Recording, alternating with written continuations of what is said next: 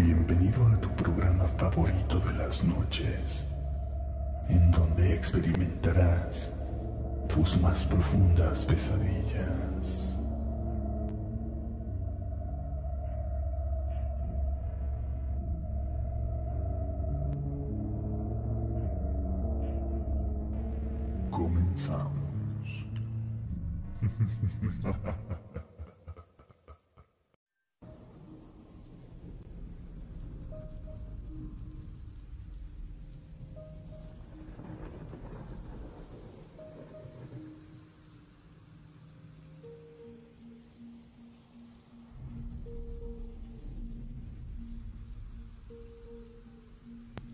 Buenas noches mis queridos amigos, sean bienvenidos una vez más a esto que se llama Doctor Escalofrío, leyendas e historias de terror.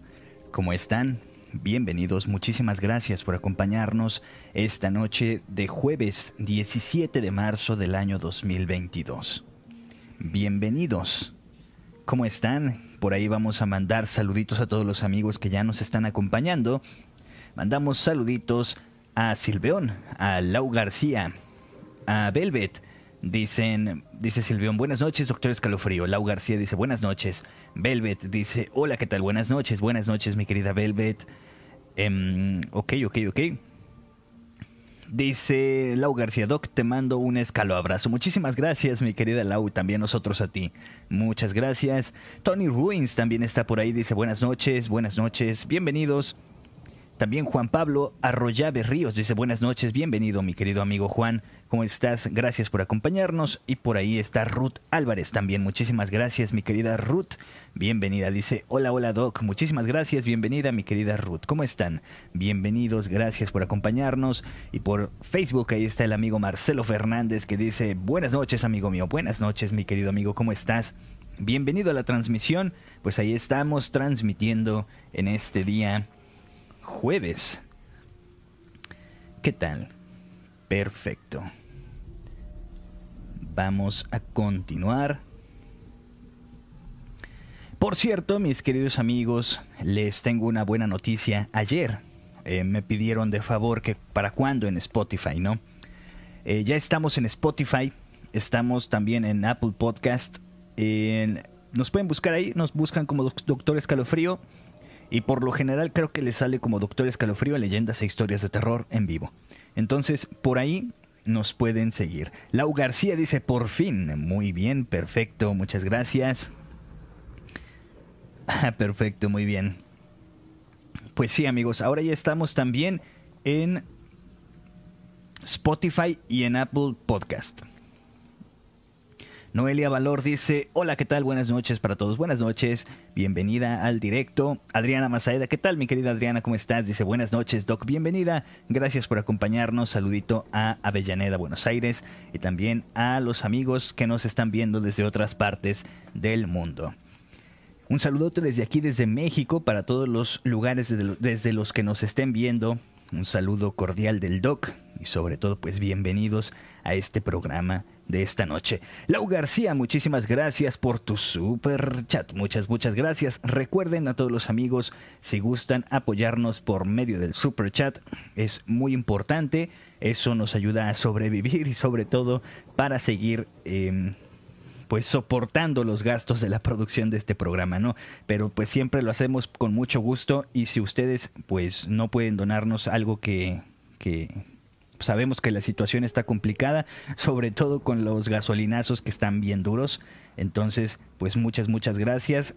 Pueden apoyarnos también con sus likes y compartiendo este directo que es de suma importancia y sobre todo nos ayuda muchísimo a seguir creciendo. Entonces, muchísimas gracias por ese escalogol, mi querida Lau García, y seguimos con este programa. Bienvenidos a todos los que van llegando, les damos la cordial bienvenida y vamos a leer algo de aquí a que llegan algunos amigos más que se sumen a este directo. Por ahí el amigo Sergio Pérez de Argentina nos estaba diciendo que nos iba a mandar unos relatos eh, que me parece que eran de, de aliens o de ovnis, objetos voladores no identificados. Entonces me comentan que en Tucumán tuvieron un, un avistamiento de ovnis y vamos a ver qué tal está. Bueno, también el amigo Sergio, Sergio Cruz de Mitos y Leyendas del Valle, nos dejó también un audio en el cual nos contaba la historia de una leyenda, me parece que es de la carreta. No sé si es de Tucumán, no lo he escuchado, pero entonces pues quise eh, guardar para escucharlo aquí juntos y lo vamos a compartir en este momento. Entonces vamos a checar. Veamos. Ok, ok, ok. Aquí está. Vamos a abrirlo. Muchísimas gracias, mis queridos amigos que están dejando sus likes. Muchas, muchas gracias. Em, también Marcelo Fernández dice, compartido en Zona Cero, lo paranormal y área, relatos de terror. Muchísimas gracias, mi querido amigo Marcelo, nos ayuda muchísimo. Un, pues, de verdad, muchas, muchas gracias. Un saludote y un abrazo. Y pues ahí vamos, mis queridos amigos, vamos a compartir este audio que nos envía el amigo Sergio Cruz de Mitos y Leyendas del Valle. Entonces, vamos a escuchar. La carreta de Tucumán es una historia que está en, el centro, es una de las pocas historias que está, digamos, arraigada en el centro de la, de la capital, digamos, en San Miguel de Tucumán, propiamente dicho. Eh, se trata, digamos, de un relato que aparece mucho finales de la década de los 80, 90 y que arranca en esa época, si bien ya es muy conocido eh, eh, anteriormente, pero es como que ahí se hace un poco más, más famoso porque tiene varias este, apariciones seguidas. Después con el tiempo fue desapareciendo, yo creo que por la superpoblación que tiene Tucumán. Este, hoy por hoy ya no se encuentran calles solitarias, que es uno de los principales requisitos que tenía esta carreta. En pandemia volvió a aparecer porque no había nadie en la calle. Eh, el relato que voy a contar es, está basado en, el relato que, nos contaron en mitos y leyendas uno de los chicos. Esta persona este, en plena pandemia tenía que ir a buscar medicación para, para un familiar. Iba andando por una de las calles principales, o que está en el centro de Tucumán, que es la calle Crisóstomo Álvarez. Iba para rumbo a una farmacia Imagínate, pandemia, iba con miedo porque si la policía lo veía estábamos todos encerrados, lo levantaba porque estaba, digamos, violando la pandemia. Este, sería violando el, hecho de que teníamos que estar todos en casa, ¿no? ¿no? No estaba prohibido salir, estábamos en fase 1. En lo que iba caminando, tipo una y media, dos de la mañana, atento a que no aparezca ningún policía o algo, y bueno, y tratando de, pensar en su cabeza de conseguir el medicamento, eh, el chico dice que habla con una farmacia de turno, dicen que sí se va hasta esa farmacia. Este, hace que, lo acerquen, se va caminando, digamos las últimas cuadras, el vehículo que lo había acercado no quería ingresar más al centro, tenía miedo que lo, que lo, que lo, que lo detengan Ahí lo iba a esperar. Él iba caminando por la calle Quisóstomo Álvarez y siente de atrás un ruido de unos pasos de caballo. Ahí hay pavimento, o sea que el ruido era muy característico. Le llamó la atención.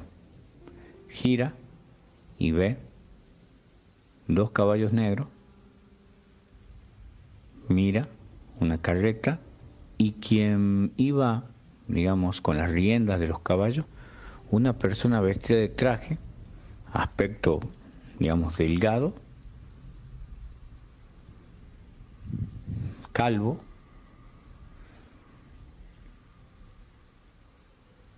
y transitando como si no lo viese.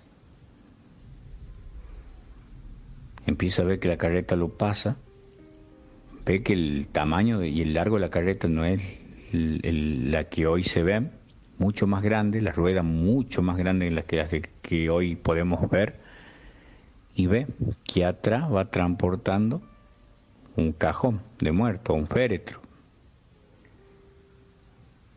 Y pasa, quedó congelado, quedó congelado. ¿Qué es lo que se dice de esta carreta? Lo primero que se dice o esta leyenda trae es que quien la ve puede ser que la muerte esté cerca o un familiar muy cercano fallece. O sea que el miedo no tan solo de ver esta carreta está en el, en el que uno la pueda llegar a ver y asustarse, sino también en lo que pasa después porque es un presagio de muerte.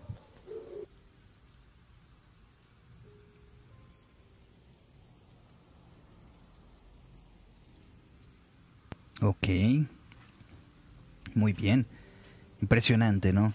Lo que nos cuenta el amigo. Creo que ya nos los había contado en alguna transmisión anterior. Em, hemos platicado mucho con el amigo Sergio. Pero qué tal, ¿eh? Nos, nos cuenta que era una carreta que se veía mucho más grande que la de las que se ven actualmente, con unas ruedas mucho más grandes. Esto quiere decir pues, que, que quizás era una carreta de otro tiempo, ¿no? Impresionante, mi querido amigo Sergio Cruz de Mitos y Leyendas del Valle. Una impresionante historia. Pues muchísimas gracias por acompañarnos. Dice Silvión, para mí es la primera vez que la escucho. Sí, es que el amigo Sergio, bueno, no sé si me la contó a mí nada más o nos las contó en algún, algún directo. Es que hubo, hubo transmisiones que nos quedamos hasta muy noche transmitiendo, hicimos casi seis horas nosotros de transmisión. Entonces, este... Pues sí, probablemente fue en una de esas transmisiones muy, muy largas.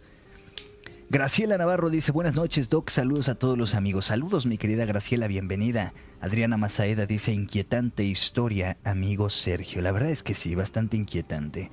Por ahí dice Bel, que se llene el vasito de las propinas. Muchísimas gracias, mi querida Bel. Sí, si ustedes nos pueden apoyar, ya saben, por ahí en el super chat nos pueden aportar. Y también abajito hay un botón que está al lado, me parece que del botón de suscribirse. Hay un botón que dice... Em, Mm, unirse, me parece. Entonces ahí se pueden volver, volver perdón, miembros del canal y estar y, en verde como los amigos que aparecen aquí en el chat en verde. Entonces ustedes podrán aparecer también así y serán miembros de la comunidad. Em, pues ahora sí, de Doctor Escalofrío. Miembros del canal, personas que obviamente tienen algunos beneficios, pero la verdad no, no cambia mucho, o sea, no hay problema. Si ustedes gustan apoyar, se pueden volver miembros y eso pues nos estarían apoyando un poquito más. Dice, espectacular esa historia. Cada vez que paso por esa calle me acuerdo y me agarra un miedo. Entonces, ¿tú lo, tú lo has vivido o supiste de esto, mi querida Noelia? Cuéntanos por ahí, por favor.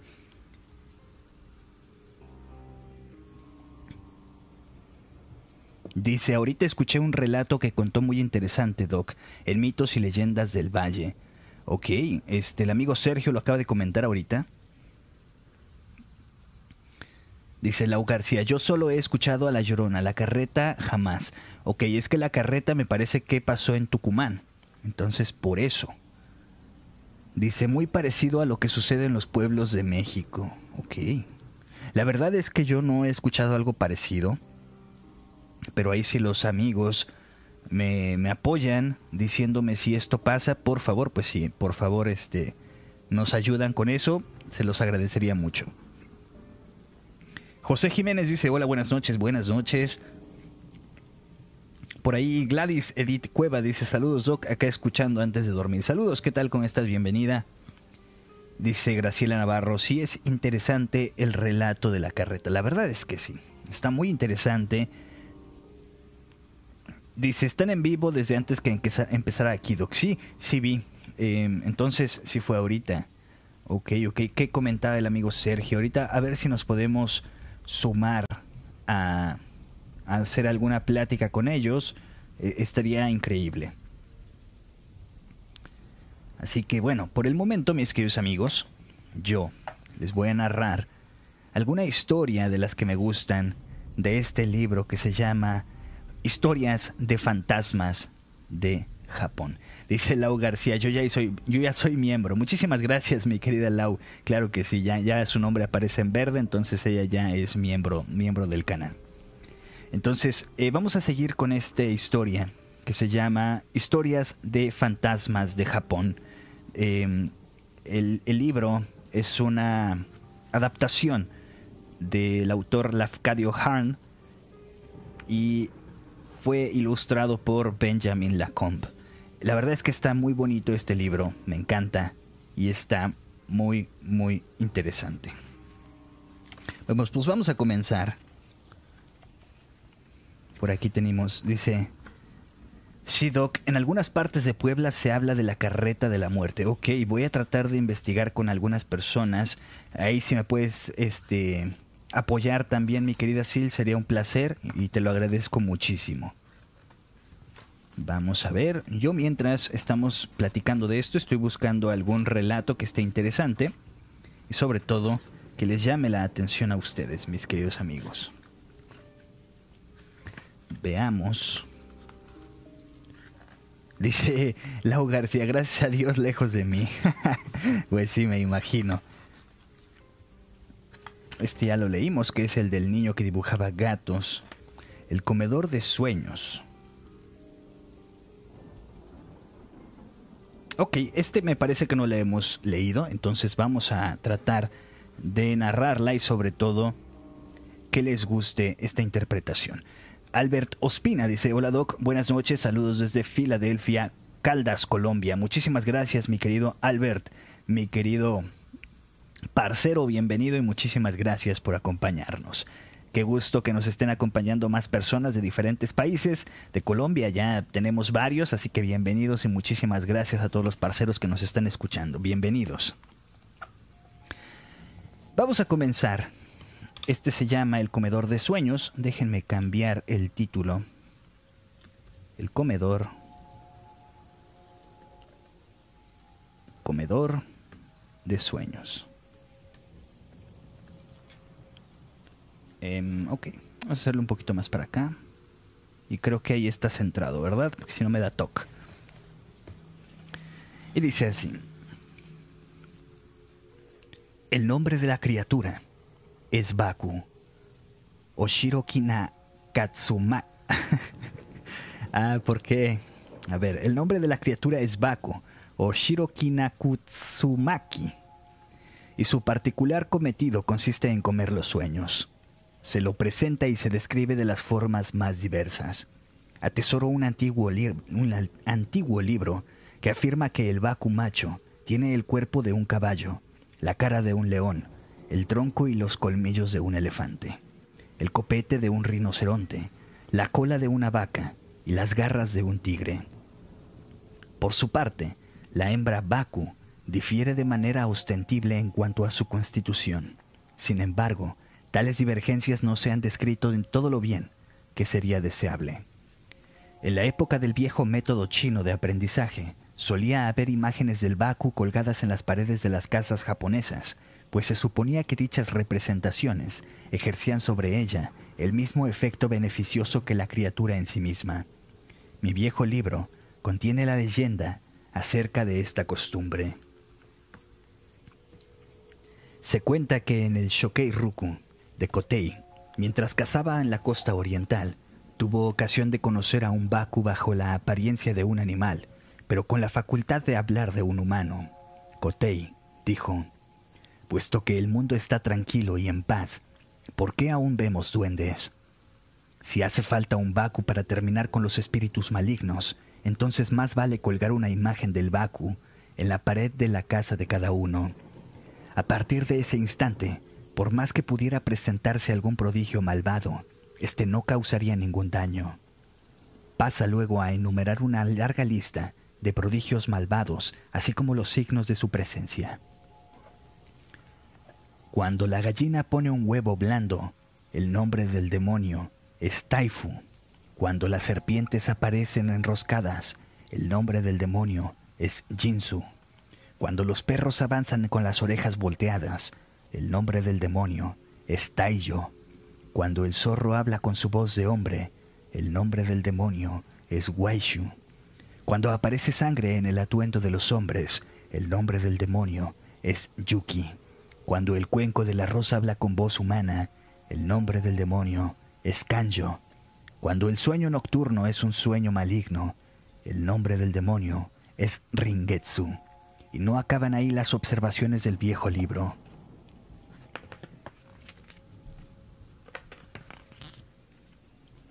Siempre que se produzca un fenómeno maligno de esta índole, será menester invocar al Baku, y acto seguido el espectro malvado se hundirá un metro bajo tierra.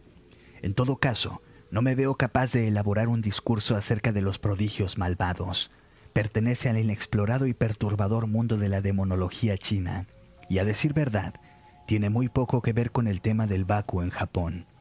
El Baku japonés se conoce comúnmente como el comedor de sueño, y en cuanto al culto que se le rinde a la criatura, el hecho más notable es que el carácter chino que representa su nombre solía inscribirse en tonos dorados sobre almohadones de madera, lacada de nobles y príncipes. En virtud de ese sinograma grabado en la almohada, se creía que el durmiente quedaba protegido frente a sueños malignos. Hoy en día, resulta harto complicado dar una almohada de estas características. Incluso las imágenes del Baku o Hakutaku, como a veces se le denomina, son ya difíciles de ver. No obstante, la antigua invocación del Baku sobrevive en el lenguaje popular. Y dice así, Baku Kurae, Baku Kurae, que la traducción es devora o Baku, devora mi sueño maligno. Baku Kurae, Baku Kurae. Cuando uno se despierta de una, pesadilla o bien de un desafortunado sueño, debe repetir esa invocación tres veces y entonces el Baku se comerá el sueño, lo cual propiciará que la desgracia o el miedo se transformen en buena suerte y dicha. Había una noche sofocante. Era la época del gran calor, cuando vi al Baku por última vez. Me acababa de despertar de un agónico trance a la hora del buey cuando el Baku entró por la ventana y me preguntó, ¿Tienes algo que yo pueda comer? Y le respondí agradecido, y tanto, escucha bien, buen Baku, este sueño mío, por favor, cómetelo. Me encontraba de pie en medio de una gran estancia de, de paredes blancas, en donde ardían las lámparas, y sin embargo, mi sombra no se proyectaba sobre el suelo desnudo del cuarto. Allí, sobre una cama de hierro, contemplé mi propio cadáver. ¿Cómo había muerto? ¿O cuándo? Es algo que no lograba recordar. Había mujeres sentadas junto al lecho, unas seis o siete, pero no conocía a ninguna. No eran jóvenes ni viejas, e iban vestidas de negro. Las tomé por plañideras. Estaban sentadas en silencio, inmóviles. No se oía el más mínimo ruido y por algún motivo me pareció que debía ser tarde. En ese, preciso instante advertí algo que el ambiente de la habitación no podría no sabría nombrar. Una densa pesadez sobre la voluntad, una suerte de efecto invisible de abotargamiento que aumentaba poco a poco.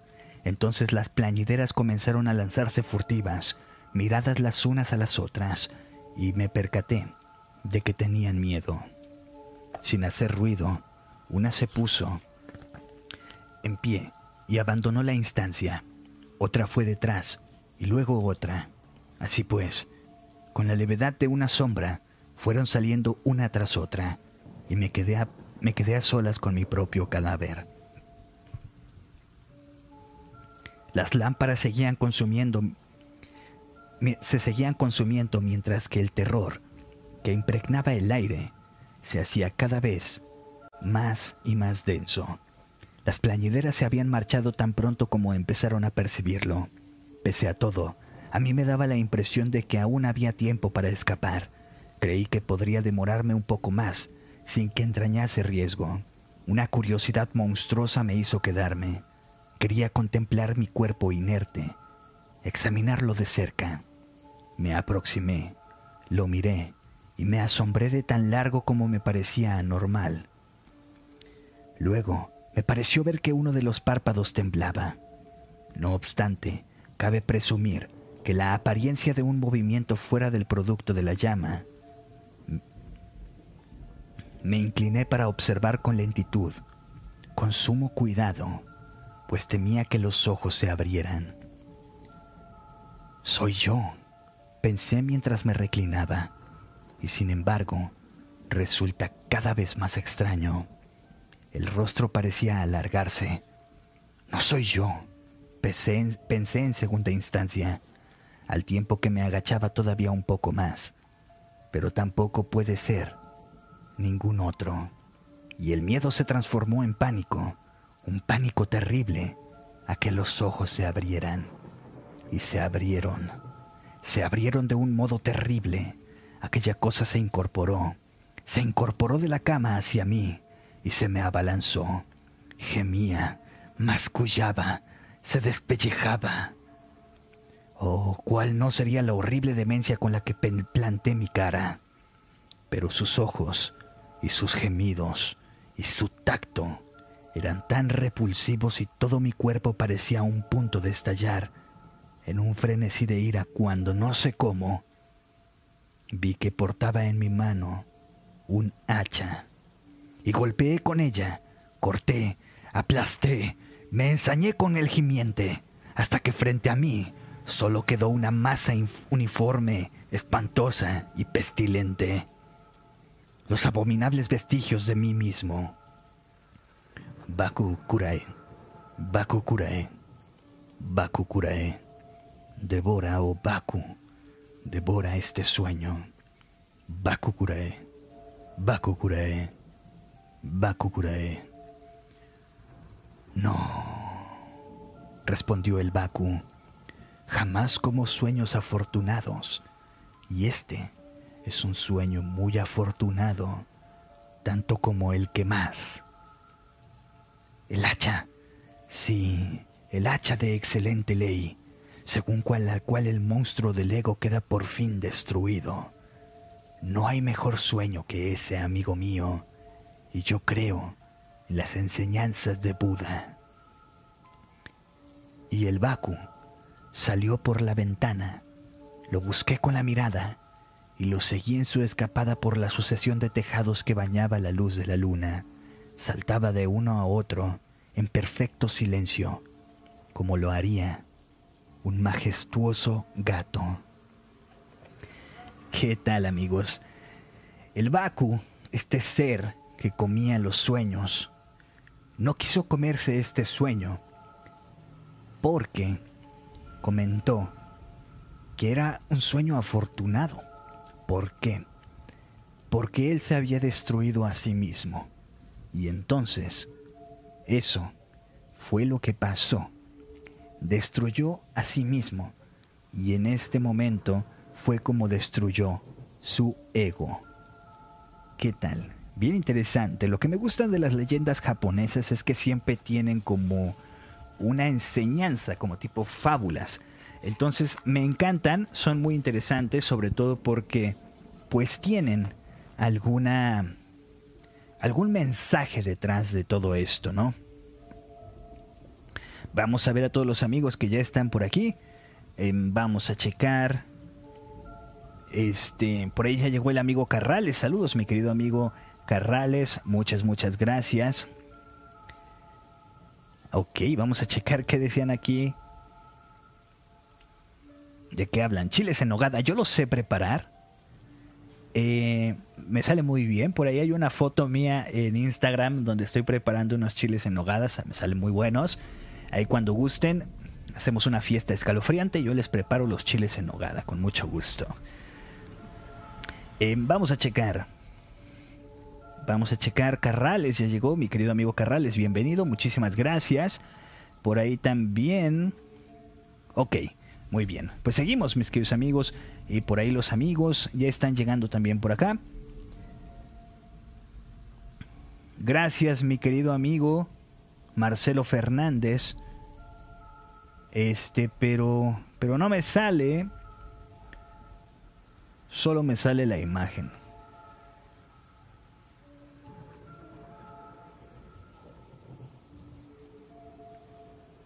Vamos a ver. Así es, solo me aparece la imagen, mi querido amigo. A ver, vamos a ver qué, pasó por aquí. Ah, gracias, gracias. Dice que ahorita me lo pasa. Muchísimas gracias.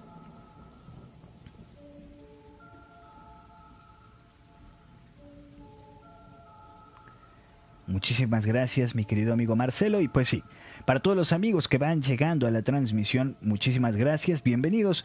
Y si tienen alguna historia, alguna um, experiencia paranormal, nos la pueden hacer llegar al número que aparece en pantalla, más 52 777 450 2502.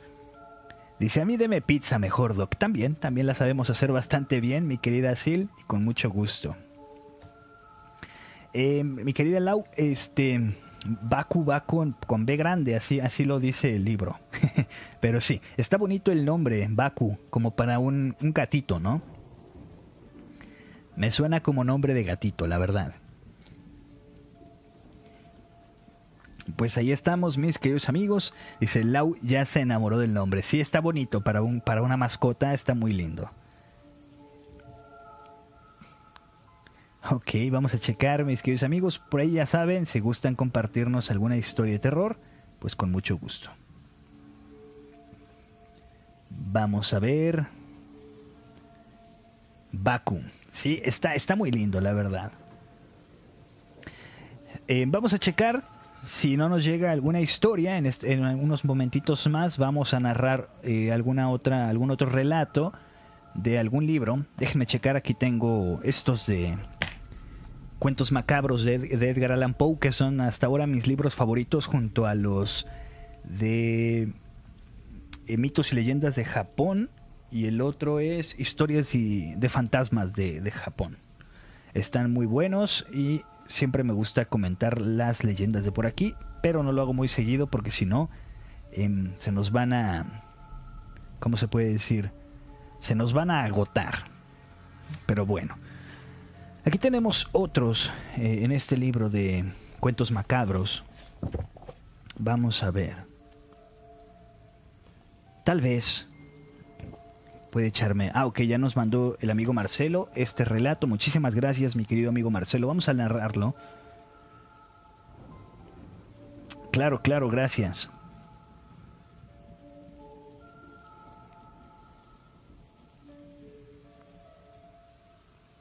Ok. Vamos a ver si la puedo, este... Este... Narrar. Eh, ojalá que esté en orden. Y déjenme checar. Vamos a poner la imagen. Para que ustedes la puedan ver por ahí. Ok, me parece que ya le estarán viendo. Muy bien, pues ahí está la imagen de un niño. Gracias mi querido amigo Marcelo que nos envía este relato y ojalá que esté en orden. Ojalá que sí. Vamos a ver. Y dice así. ¿Por qué no deben llorar los niños por las noches? Y dice así. Corrían los años 70 en una comunidad de nombre Paciencia, un hermoso y productivo lugar anclado a las orillas del río Pánuco, en el municipio del mismo sobre el estado de Veracruz. En lo alto de la cube, Doña María, del Ángel San Martín, tenía su palapa de fresca palma y paredes enjarradas de lodo. Mujer de edad y piel blanca, piel canoso y de hermosos ojos verdes claros la mayor de la comuna y mejor conocida como Doña o Mamá Maco. Doña Maco era la abuela de la Ribera, curaba de espanto, daba consejos y contaba leyendas, dichos y cuentos. Yo escuché cuando nos contó esta creencia de el por qué los niños no deben de llorar de noche. Nunca dejen que lloren los niños por las noches, porque su llanto atrae a la cosa mala. El llanto de un bebé o recién nacido atrae a la bruja, quien querrá chuparle la sangre o llevárselo al monte. El llanto de un niño atrae a la llorona, porque ésta pensará que son sus criaturas perdidas y querrá, llevárselo, pensando que es él. Lo perderá por la orilla del río. Cuando un nahual oye a un niño llorar, este se lo roba para comérselo. Y él roba chicos. Ese indio del morral se lleva a los niños llorones y jamás los vuelven a ver. La cosa mala nadie la ve, solamente se siente. Es como una sombra en la mera noche. La cosa mala se lleva el alma del niño que llora. Para que ya no sufra, lo convierte en un chaneque y lo pierde en la oscuridad. La otra vez, un niño lloraba por empacho, lloraba y lloraba. Y la mamá me lo trajo para que le sacara el empacho antes de que entrara al jacal. Yo vi como una bola de lumbre brincaba de un lugar a otro arriba de los plantanales. Era una bruja que seguía a la mujer y al niño. Los metí al jacal y cerré la puerta y después las ventanas. Prendí los toches de petróleo y alumbré el jacal. Busqué las tijeras y las coloqué, las coloqué en forma de cruz por debajo del catre, donde recosté al niño que no paraba de llorar. La bruja cayó en el techo. Se escuchaba cómo arañaba la palma. Lo primero que hice fue aplicar aceite y sobar la barriga del niño, quien lloraba más y más fuerte. Empecé a rezar y al poco rato la bruja empezó a arañar las viejas ventanas de madera. Quería entrar y robarnos al niño, que no paraba de llorar. Cuando la bruja encontró la puerta, entró al interior del jacal, la intensa luz por las rendijas de las viejas tablas. Pensé que estábamos perdidas, porque las brujas pueden meterse hasta por el agujero de, una aguja, pero con tanta luz miré el altar y vi el recipiente de una bendita, de un agua bendita, el cual tomé de inmediato y empecé a arrojarle a la puerta, sin dejar de rezar. La bruja se espantó porque ya no se escuchó. Le pregunté a la señora si estaba bien, y con los ojos pelones me susurró que sí. En ese momento, terminé de curar al niño, quien, después, quien despuesito luego quedó dormidito. Al abrir la puerta de repente sentí una mano que me apretó mi brazo y me jaló con tal fuerza que caí a medio patio. Era la bruja que había regresado por el niño. Yo la vi. Estaba encaramada en una escoba y no tenía patas. Se fue directo a la señora para arrebatarle al niño. Corrí lo más rápido que pude por el agua bendita, pero al salir ya no estaban.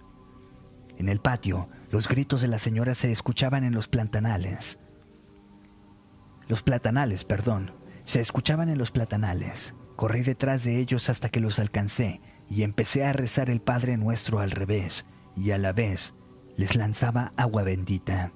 La, la, mujer, tirada en el suelo boca abajo, fatigada por el esfuerzo, me gritaba llorosa que no dejase que se llevara al niño. Yo seguí rezando con más fe y le di y le di alcance a la maldita bruja que buscaba a la criatura en el suelo pues lo había perdido.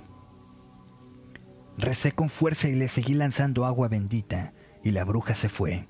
En ese momento el niño lloró, y la madre lo encontró, lo amamantó para callarlo, y corrimos a la choza para refugiarnos.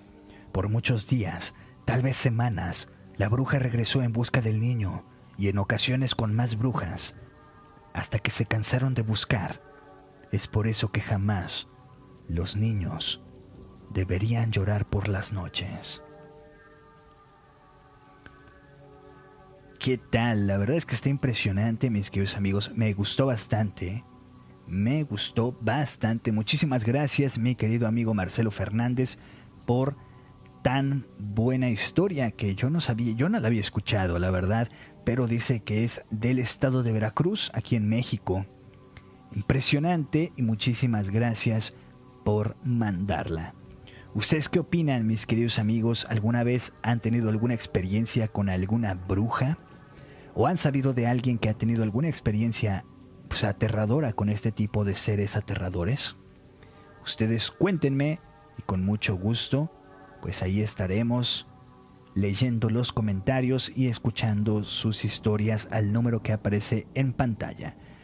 Más 52 777 450 2502. Por favor, Allí estaremos recibiendo sus relatos o en su defecto audios, lo que ustedes gusten. También pueden comentarlo aquí por el chat. Muchas, muchas gracias. Dice Silveón, muy buen relato, Doc. Muchísimas gracias, mi querida Sil. Y para todos los amigos, recuerden que ya estamos en Apple Podcast y en Spotify. Ahí nos pueden encontrar, nos encuentran como Doctor Escalofrío, leyendas e historias de terror. Entonces ahí están los episodios.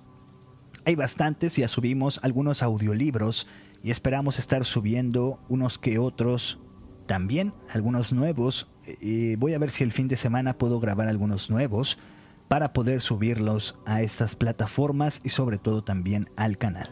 Entonces, pues muchísimas gracias mis queridos amigos, seguimos. Mi querida Lau dice también si los niños son chillones se ven feos. ¿Qué tal? Pues sí, me imagino que sí. Hay que tener cuidadito con eso de los niños porque em, se los pueden llevar las brujas. Continuamos, mis queridos amigos, con más leyendas e historias de terror. En esta ocasión vamos a buscar otra historia que cuál estará buena para narrar en esta ocasión. Ya, ya narramos la del gato negro. Dice Carrales, órale, ya me van a hacer bullying. ¿Por qué? Yo no, yo no me enteré por qué. Vamos a ver qué tal está esta. La verdad es que nunca la he leído y no sé si está muy larga. Ok, vamos a cambiar ahora, mis queridos amigos, a otro relato de Edgar Allan Poe. Dice, rayos, entran llamadas al celular y se me va el audio del programa. No te preocupes, mi querido amigo. Ahí andamos. Este, ¿cómo se llama? La isla del Hada. La isla del Hada. Edgar Allan Poe. Vamos a ponerla por aquí. Y creo que ahí se ve bien, porque si no me da toque. Pero bueno, seguimos.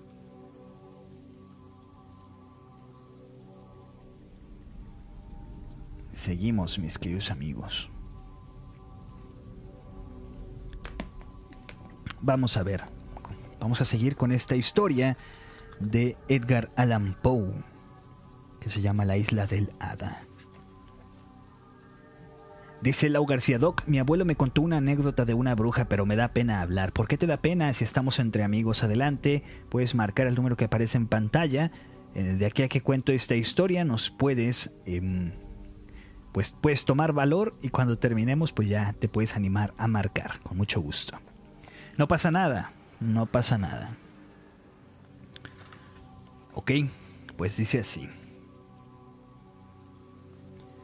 Nullus enium locus sine genio est. No sé qué significa, pero es latín. La musique, dice Marmontel, en esos cotex de Morox, que en nuestras traducciones hemos insistido en llamar cuentos morales, como en remedio de su ingenio. La musique es le sol de talents, cuyo no es l'humain les les atres, volentes témoins. Aquí confunde el placer que brindan los sonidos agradables con la capacidad de crearlos. Como en cualquier otro talento, no es posible un goce completo de la música si no hay una segunda persona que aprecia su ejecución y tiene en común con los otros talentos la posibilidad de producir efectos que pueden ser plenamente disfrutados en soledad. La idea es que Rancutot no ha sido capaz de elaborar claramente o que ha sacrificado atrás ese amor nacional por el dicho agudo. Es sin duda la muy sostenible que la música es más elevada, es la mejor. Se estima que cuando estamos exclusivamente solos, en esta forma pueden admitir la proposición, tanto aquellos que aman la lira por sí misma como los que aman por sus ojos espirituales. Pero hay un placer al alcance de la humanidad caída y que quizás solo uno, que debe aún más que la música la accesoria sensación de aislamiento. Me refiero a la felicidad experimentada en contemplación del paisaje natural. En verdad, el hombre que quiere contemplar plenamente la, gloria de Dios en la tierra debe contemplarla en soledad. Para mí, al menos la presencia no solo de vida humana, sino de cualquier otra clase que no sea la de los seres verdes que brotan del suelo y que no tienen voz. Es una mancha en el paisaje, está en pugna con su genio. Me gusta mirar los valles oscuros, las rocas grises, las aguas que sonríen silenciosas, los bosques que suspiran en sueños intranquilos, las orgullosas montañas vigilantes que lo contemplan todo desde arriba. Me gusta mirarlos como si fueran los miembros colosales de un basto, todo animado y sensible, un todo cuya forma, la de la esfera, es la más perfecta y la más amplia de todas, que prosigue su camino en una compañía de otros planetas, cuya mansa sierva es la luna. Su mediato soberano el sol, su vida la eternidad, su pensamiento el de un Dios, su goce el conocimiento, cuyos destinos se pierden en la inmensidad, que nos conoce de manera análoga a como nosotros conocemos a los, animal, a los animálculos que infestan el cerebro, un ser al que en consecuencia consideramos como puramente inanimado y material, de manera muy semejante a la de esos animáculos con respecto a nosotros, nuestros telescopios y nuestras investigaciones matemáticas nos aseguran por doquiera que a pesar de la gasmoñería del más ignorante de, los sacerdocios, que el espacio y en consecuencia el volumen es una consideración importante entre los ojos del Todopoderoso. Los ciclos en los cuales se mueven las estrellas son los mejores adaptados para la evolución, sin choque, de la mayor cantidad posible de cuerpos. Las formas de estos cuerpos son las exactamente precisas para incluir, dentro de una superficie dada, la mayor cantidad posible de materia, al par que dichas superficies están dispuestas de manera de acomodar una población más densa que la que cabría en las mismas ordenadas de otra manera. Que el espacio sea infinito no es un argumento contra la idea de que el volumen es una finalidad de Dios, pues puede haber una infinidad de materia para llenarlo, y puesto que vemos claramente que dotar a la materia de vitalidad es un principio, en realidad, en la medida del alcance de nuestros juicios, el principio conductor de las operaciones de la deidad no es muy lógico. No es lógico imaginarla reducida a las regiones de lo pequeño, donde diariamente la descubrimos y no extendida a, lo, a las de lo augusto. A ver otra vez, donde diariamente la descubrimos y no extendida a las de lo augusto. Ok, si era así. Así como encontramos un círculo dentro de otro, infinitamente, pero girando todos en torno a un centro lejano que es la divinidad. No podemos suponer Analógicamente, de la misma manera, la vida dentro de la vida, lo menor dentro de lo mayor, y todo lo y todo y el todo dentro del espíritu divino. En una palabra, erramos grandemente por fatuidad al creer que el hombre, ya en su destino temporal ya futuro, es más importante que el universo, que ese vasto terrón del valle que labra y menosprecia, y al cual niega un alma sin ninguna razón profunda, como no sea porque no le contempla en acción. Estas fantasías y otras semejantes siempre conferían a mis meditaciones en las montañas y en los bosques, junto a los ríos y al océano, ese matiz que es el común de las gentes, llamar fantástico. Mis, vagabundeos por esos paisajes eran frecuentes, extraños y a menudo solitarios. El interés con que me perdía por numerosos valles sombríos y profundos, o contemplaba el cielo reflejado de muchos lagos brillantes, era un interés acrecentado por la convicción de que me habría perdido en una contemplación solitaria. Pero ¿quién fue el francés charlatán que dijo, aludiendo al bien conocida como la obra de Zimmerman, que la solitud es un bel choix, ma, masifot que olcun, pour diré que la solitud una belle chose. El epigrama es irrefutable, pero esa necesidad es una gran cosa que no existe.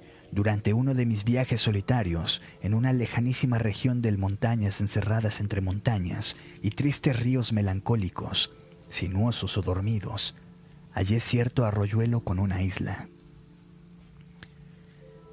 Llegué de improviso en junio, al mes de la fronda, y me tendí en el césped bajo las ramas de un oloroso arbusto desconocido, de madera, de madera, de manera de adormecerme mientras contemplaba la escena.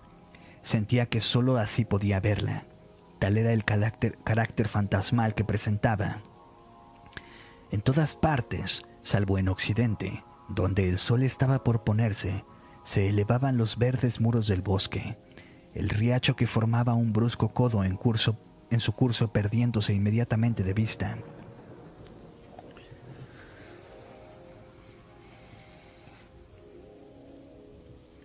Parecía no salir de su prisión, sino ser absorbido por el profundo follaje verde de los árboles hacia el este, mientras en el lado opuesto, así lo pensé, tendido en el suelo, mirando hacia arriba, se derramaba en el valle, silenciosa y continua desde las crepusculares fuentes del cielo, una espléndida cascada de oro y carmesí.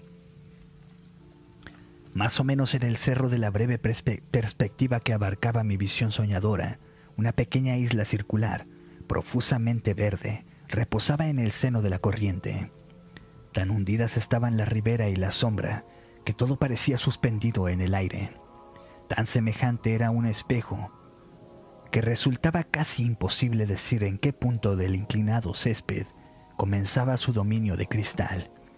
Mi posición me permitía abarcar de una sola mirada las dos extremidades, este y oeste. Observé una diferencia singularmente marcada en su aspecto. El último era radiante, un harén de bellezas jardineras. Ardía y se ruborizaba bajo la mirada del sol poniente y veía bellamente con sus flores. El césped era corto. Un muelle suavemente perfumado y sembrado de asfodelos. Los árboles eran flexibles, alegres, ergullidos, brillantes, esbeltos y graciosos. La línea y follaje orientales, con una corteza suave, lustrosa, multicolor. En todo parecía haber un profundo sentido de la vida y de alegría, y aunque no soplaba el aire de los cielos, todo parecía animado por el delicado ir y venir de innumerables mariposas que podían tomarse por tulipanes con alas. El otro lado, el lado del este de la isla, estaba sumido en la más negra sombra. Una oscura y sin embargo hermosa y apacible melancolía penetraba allí todas las cosas. Los árboles eran de color sombrío, lúgubres, de forma y de actitud, retorcidos en formas tristes, solemnes, espectrales, que, expresaban pena y muerte prematura. El césped tenía matiz profundo del ciprés y se inclinaba lánguido, y allí y allá veníase numerosos montículos pequeños y feos, bajos y estrechos, no muy largos, que tenían el aspecto de tumbas, pero no lo eran, aunque alrededor y encima treparan la ruda y el romero. La sombra de los árboles caía densa sobre el agua y parecía sepultarse en ella, impregnando de oscuridad las profundidades del elemento. Imaginé que cada sombra, a medida que el sol descendía, se separaba tristemente del tronco en donde había nacido, y era absorbida por la corriente mientras otras sombras brotaban por momentos de los árboles, ocupando el lugar de las predecesoras sepultas. Una vez que esta idea se hubo adueñado de mi fantasía, la excitó mucho y me perdí de inmediato en ensueños. Si hubo alguna isla encantada, me dije, hela aquí. Esta es la morada de pocas hadas graciosas que sobreviven a la ruina de la raza. ¿Son suyas esas verdes tumbas? ¿O entregan sus dulces vidas como el hombre, para morir? Consumen su vida melancólicamente, ceden a Dios poco a poco su existencia, como esos árboles entregan la sombra tras sombra, agotando las, sus sustancias hasta la disolución. Lo que el árbol agotado es para el agua, que embebe su sombra, ennegreciéndose a medida que la devora, ¿no será la vida del hada para la muerte que las anega? Mientras así meditaba, con los ojos entrecerrados, y el sol se hundía rápidamente en su lecho, y los remolinos corrían a su alrededor, arrastrando en su seno anchas deslumbrantes, blancas cortezas de sicomoro, cortezas que en sus múltiples posiciones sobre el agua podían sugerir una imaginación rápida, lo que ésta gustara. Mientras así meditaba, me pareció que la forma de una de esas mismas hadas en las cuales había estado pensando se encaminaba lentamente hacia la oscuridad, desde la luz de la parte oriental de la isla. Allí estaba, erguida, en una canoa singularmente frágil, impulsándola con el simple fantasma de un remo. Mientras estuvo bajo la influencia del sol tardío, su actitud parecía indicar alegría, pero la pena alteró al pasar al dominio de la sombra. Lentamente se deslizó por ella y al fin, rodeando la isla, volvió a la región de la luz. La revolución que acababa de cumplir el hada. Continué soñador. Es un ciclo de un breve año de su vida. Ha atravesado el invierno y el verano. Está un año más cerca de su muerte, pues no dejé de ver que al llegar a la tiniebla, su sombra se desprendía y era tragada por el agua oscura, tornando más negra su negrura. Y de nuevo aparecieron el bote y el hada, pero en la actitud de ésta había más preocupación e incertidumbre, menos dinámica alegría. Navegó de nuevo desde la luz hacia la tiniebla, que se ahondaba por momentos, y de nuevo se desprendió su sombra y cayó en el agua de ébano, que la, que la absorbió en su negrura. Y una y otra vez repitió el circuito de la isla mientras el sol se precipitaba hacia su lecho. Cada vez que surgía en la luz, había más pesar en su figura, cada vez más débil, más abatida, más indistinta, y a cada paso hacía la tiniebla desprenderse de ella, una sombra más oscura que se hundía en una sombra aún más negra, pero al fin, cuando el sol hubo desaparecido totalmente, el hada, ahora simple espectro de sí misma, se dirigió desconsolada con su bote a la región de la corriente de ébano, y si salió de allí, no puedo decirlo, pues la oscuridad cayó sobre, las, sobre, sobre todas las cosas, y nunca más contemplé su mágica figura.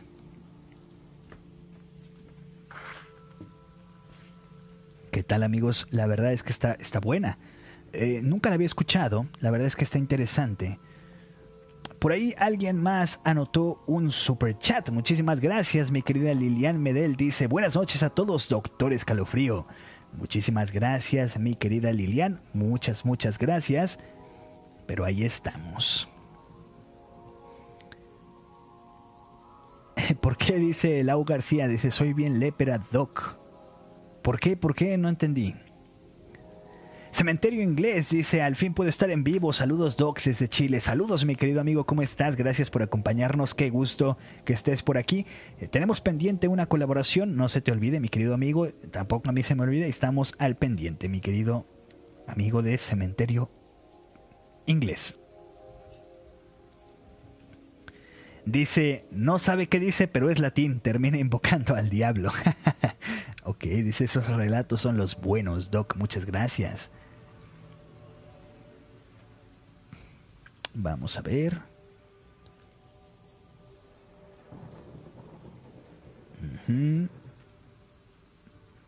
Vamos a ver qué más dicen los amigos de por aquí del chat. Bienvenido mi querido amigo de Cementerio Inglés que nos ve desde Chile. Lilian Medel, muchísimas gracias por ese super chat, muchas, muchas gracias. a todos los amigos que nos están acompañando, pues bienvenidos y muchísimas gracias. El perro fantasma, ¿qué tal mi querido amigo? ¿Cómo estás? Eh, ok, ok, ok. Estamos viendo aquí todos los, los comentarios. Ok. Vamos a ver. La llavecita. Me pare... No, no, no, no sé. Habían dicho que las tijeras son para, para hacer algunas cosas, ¿no? Para cortar y creo que hacer segmentos. Brenda Mendoza dice, hola, hola, ¿qué tal? Bienvenida, buenas noches. Dices, ¿qué, ¿qué, dice? Saludos desde México, un poquito tarde, pero ya lista para las historias. También aquí saluditos desde México. Norma Tula dice, hola, buenas noches para todos los oyentes, saludos desde Tucumán. Muchísimas gracias, saluditos a Tucumán, muchas gracias por acompañarnos y bienvenidos. Marcelo Fernández dice, muy buen relato, amigo mío, muchísimas gracias, mi querido amigo. Dice, no te creas, amigo, sabes que todo lo digo en broma. Claro que sí, mi querido amigo, no te preocupes. Aquí ya sabemos que echamos relajo entre todos, no se preocupen. Tengo amigo, tengo, tengo ganas, amigos. Ah, las tijeras para las brujas y que no chupen a los bebés. Ah, ok, claro. Eh, sí, las, tijeras son para las brujas. Exactamente. Eh, por ahí contábamos un relato en el cual em, me parece que lo habían enviado. Eh, decían que ponían las tijeras. Ah, ok, no es al Burdock. Está bien, me quiere decir, no te preocupes. Sí, decían que las tijeras, si las ponían ah, en forma de cruz en una silla, abajo de una silla, y se sentaba una bruja que no se pueden levantar. Por ahí leíamos eso la vez pasada en un relato que nos habían comentado. Ok. Ok, vamos a checar. Me quiero echar otra historia de Edgar Allan Poe, pero la verdad es que no sé cómo me va a salir. Le vamos a echar ganas y por ahí si gustan nos pueden apoyar por medio del super chat y pues le vamos a echar las, las ganas que se puedan, si no pues ya lo estaremos subiendo al al este al canal como un relato ya esté grabado y editado porque pues a veces nos equivocamos un poquito, ¿no?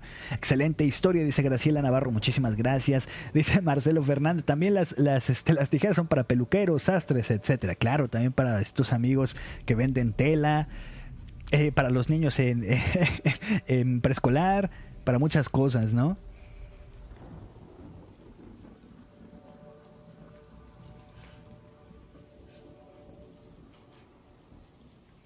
Vamos a intentar. Edith Sánchez dice saludos desde México, acá escuchando. Bienvenida mi querida Edith, muchísimas gracias por acompañarnos. Bienvenida a este programa.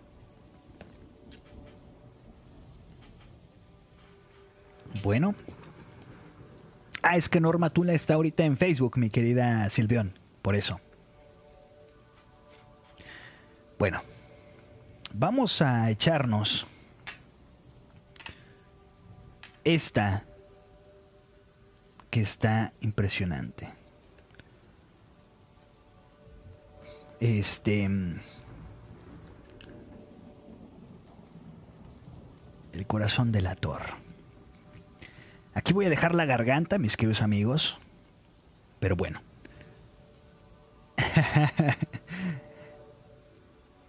¿Qué pasó, Bell?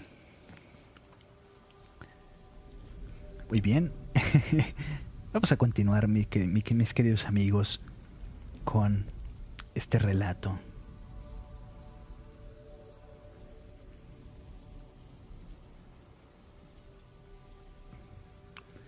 Que se llama El corazón del ator. Y dice, Ay, amigos, va a ser complicado, la verdad. Eh, ¿Saben qué le tengo miedo? A que no me salga bien porque es uno de mis favoritos. Entonces, por ahí Dice, Norma Tula nos traicionó y se fue a Face. No te creas, Norma, no te preocupes. Nada, no es cierto, te están echando relajo por ahí. Dice, otra que me gusta junto con el cuervo. Claro, es que esta...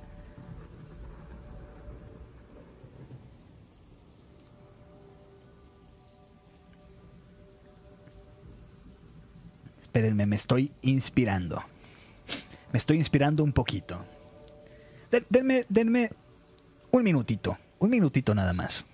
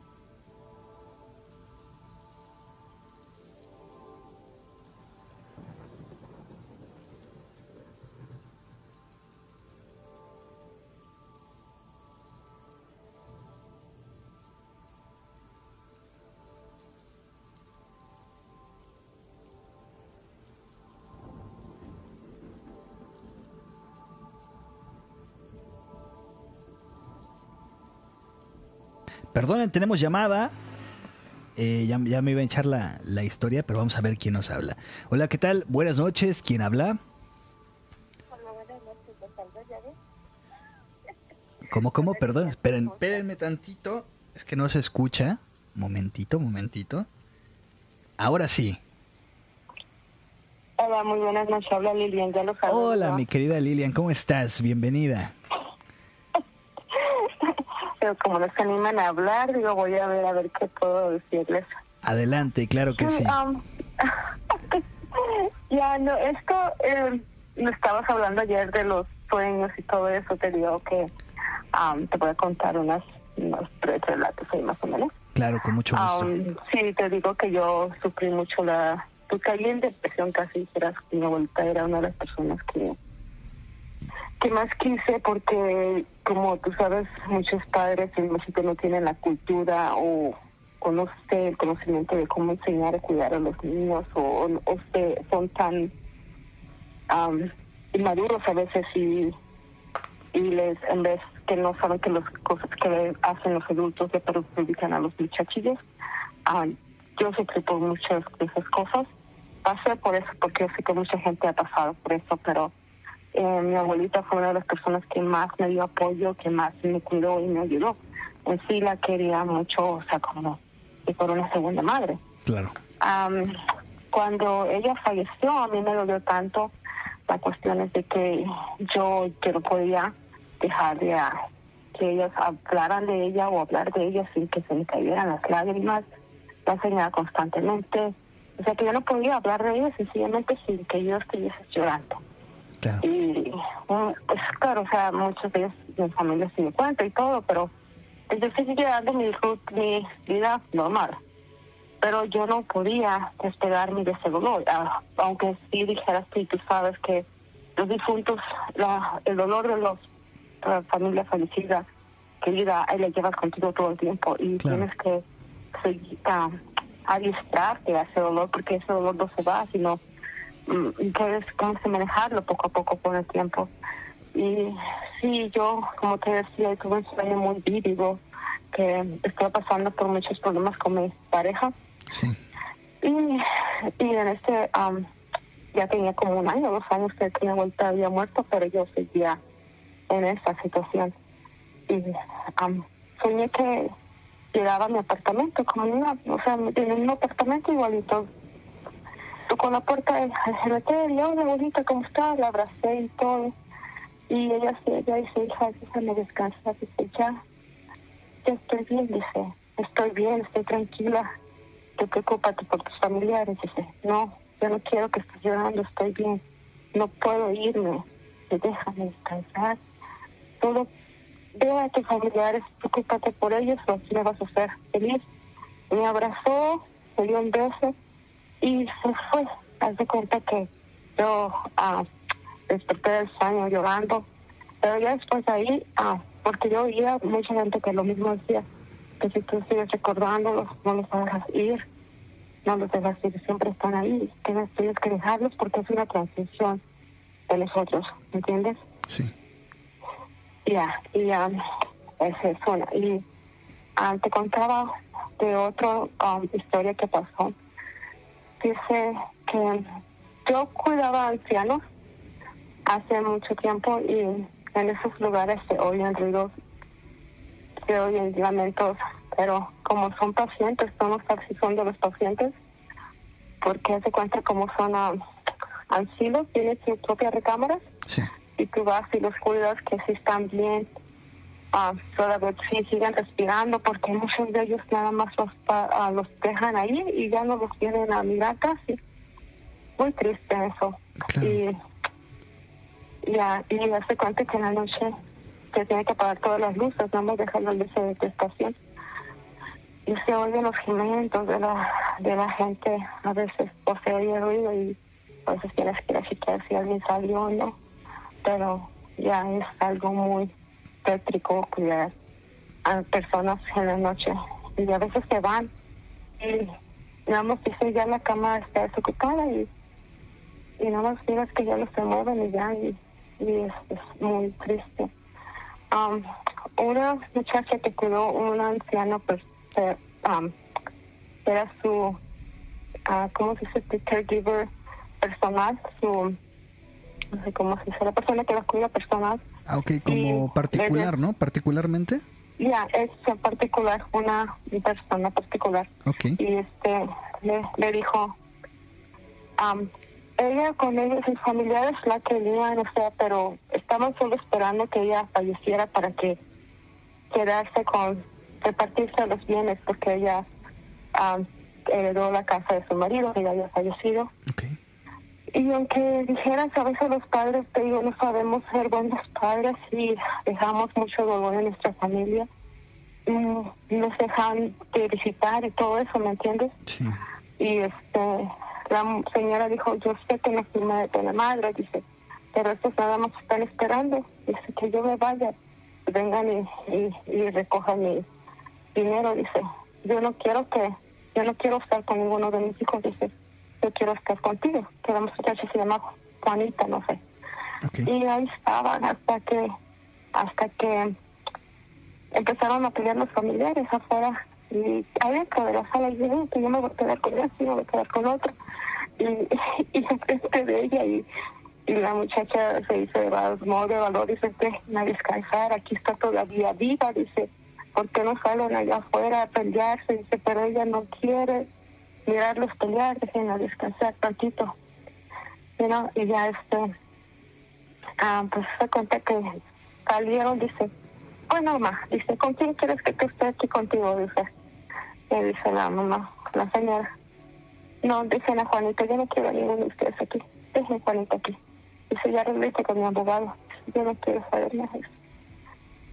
Y ahí estaba la señora, dice, dice la muchacha, dice, vez de escoger uno de sus hijos, ella me escogió a mí, dice, porque pues es que ella no quería tener tantos problemas con sus hijos. Y dice que cuando llegó la hora, solo le decía a la Juanita, dice, mira, ahí está mi hermanito, ahí está mi mamá, dice, mira, vinieron por mí, ya es hora, dice, ya voy a estar bien.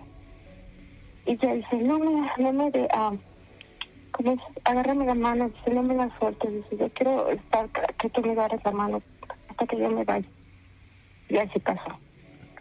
Después y todo, pero es, dice mucha gente que dice cuando ellos están partiendo, dice que la mayoría vienen sus familiares a ayudarlos. Pero puede ser que sea cierto. Sí, parece que sí es cierto. Ya. Este, um, ahí te estaba comentando ayer de que estoy un poco mala del asma. Tengo varios problemas. Pero ahorita ando como un poco mala del asma, pero No te preocupes.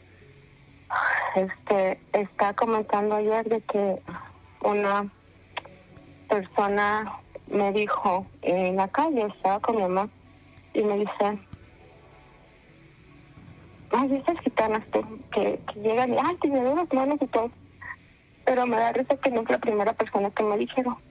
Se me quedó la loca, porque me dice, tú traes, no sé cómo me dijo, si cargando un muerto o traes un muerto encima. Y es lo que digo, ¿qué es eso? Cuando te dicen que traes un muerto o traes Ah. cargando un muerto encima o Sí, sí, sí. Ayer nos también- preguntabas. Ajá. Y digo, yo no sé si eso sea revalente a lo que a veces me pasa o no, porque tengo a veces, este, soy muy sensible. Sí. Ah, yo cuando me enojo, nuevamente a veces, este, a mi hijo, por ejemplo, una ocasión no, no estaba tan enojada y castigada con él. No le dije nada, pero trato de controlarme. Sí. Pues el ratito, el mismo ratito que le dije, estábamos peleando y discutiendo, se dio la vuelta y pum, se voy a dar un trancazo. Y se resbaló y se cayó. Soy de las personas que robo o traigo energía. Sí. Soy igual mi hermana también dice, ay, cuando estás fastidiada me empieza a doler la cabeza, me empieza a tener un dolor en la espalda, dice, porque esa energía, tienes muy fuerte la energía. Sí. So, no sé si sea revalente a eso y no sé si alguien puede explicarnos y qué si es malo o, o, o es nos puede perjudicar. Claro, ojalá que aquí alguien este, nos pueda comentar esto. Yo lo que tengo entendido que cuando te dicen que estás cargando a un muerto es que por ejemplo, como que te ven un poquito... no, no maté a nadie. Sí, no, no, no. Se, cuenta más, que nada así de manera popular que probablemente se te pueda haber cargado algún, alguna energía, alguna mala energía que está buscando algún tipo de luz. Por ejemplo, cuando una persona visita un panteón, un, un, lugar, eh, un cementerio, eh, pues se cuenta que hay bueno, almas que están rondando por ahí que ni siquiera tienen pues, quien los recuerde, ¿no? Quien, les ponga una veladora o rece por ellos. Em, entonces muchas personas cuentan que lo que puede ser es que ellos busquen esa luz y que la luz de una persona, por ejemplo en este caso serías tú, que, o sea, se te peguen y esto te causa como una fatiga, te se te ve como demacrada, entonces, este, eso es lo que yo sé. No sé si alguna otra persona por aquí de los amigos que nos están acompañando sepa algo del tema y este vamos a checar si si alguien nos dice algo y si no pues ya tendremos que investigar con yo creo con mi mamá que ella es la que sabe de estos temas y, y yo te estoy te oh. estaré diciendo con mucho gusto. Ya, ok. Ya, muchas gracias, doctor, ya todo. Y um, chicos, participen. Saludos a todos y gracias. Gracias, mi querida Lilian. Pues es un placer escucharte y sobre todo que nos llames para contarnos esto. Eh, algunas un poquito más tristes, un poquito, este, por ejemplo, más, más divertidas como esta que nos comentabas, que no habías matado a nadie. No, es, no es literal la, la, la, expresión, sino que es este, algunos se refieren a algunas otras cosas y vamos a ver si alguien de los que nos está acompañando sabe algo más de este tema. Sí, perfecto. Que nos sigamos pasando bien y bueno, ahorita aquí sigo. Claro que sí. Que te mejores de, esa. Gracias, que te mejores del asma. Cuídate mucho. Sí, bye, bye, gracias. Hasta luego, bye bye. ¿Qué tal, mis queridos amigos? Pues ahí está nuestra querida Lilian Medel. Bienvenido, mi querido amigo Sergio de Mitos y Leyendas del Valle. ¿Cómo estás? Bienvenido. Gracias por acompañarnos. Y bueno, denme un segundito más. Es que ya no me terminé de inspirar. y volvemos a narrar este relato que teníamos preparado.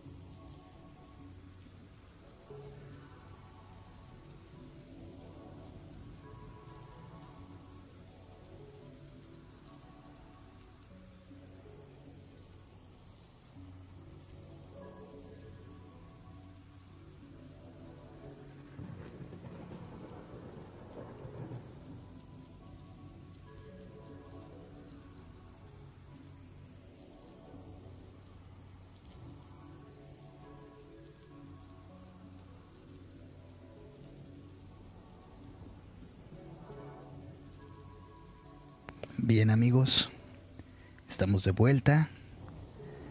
Esperemos que esto nos salga bien.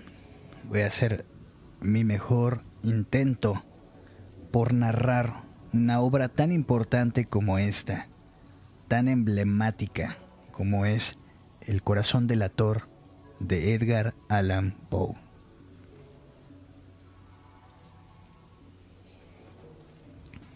Y dice, así. Es cierto, siempre he sido nervioso, muy nervioso, terriblemente nervioso. Pero ¿por qué ustedes afirman que estoy loco? La enfermedad había agudizado mis sentidos en vez de destruirlos o embotarlos, y mi oído era el más agudo de todos. Oía todo lo que se puede oírse en la tierra y en el cielo. Muchas cosas oí en el infierno. ¿Cómo puedo estar loco entonces? Escuchen y observen con cuánta cordura, con cuánta tranquilidad les cuento mi historia. Me es imposible decir cómo aquella idea me entró en la cabeza por primera vez. Pero una vez concebida, me acosó noche y día. Yo no perseguía ningún propósito, ni tampoco estaba colérico. Quería mucho al viejo. Jamás me había hecho nada malo. Jamás me insultó. Su dinero no me interesaba. Parece que fue su ojo. Sí, eso fue. Tenía un ojo semejante al de un buitre. Un ojo celeste y velado por una tela.